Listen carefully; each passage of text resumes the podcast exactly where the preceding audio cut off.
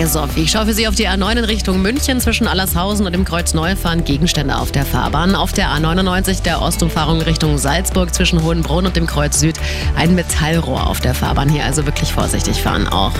Dann schauen wir auf die B307 vor der Riskmund. Da hat es leider einen Unfall gegeben. In beide Richtungen deswegen momentan eine Vollsperrung. Und auf dem mittleren Ring von der Donnersberger kommend in Richtung Norden bei der Abfahrt Olympiapark. Da ist der linke Fahrstreifen gesperrt, deswegen staut sich hier immer wieder. Fahren Sie vorsichtig. Gute Fahrt. Der Verkehr präsentiert von Real Eyes, dem Augenlaser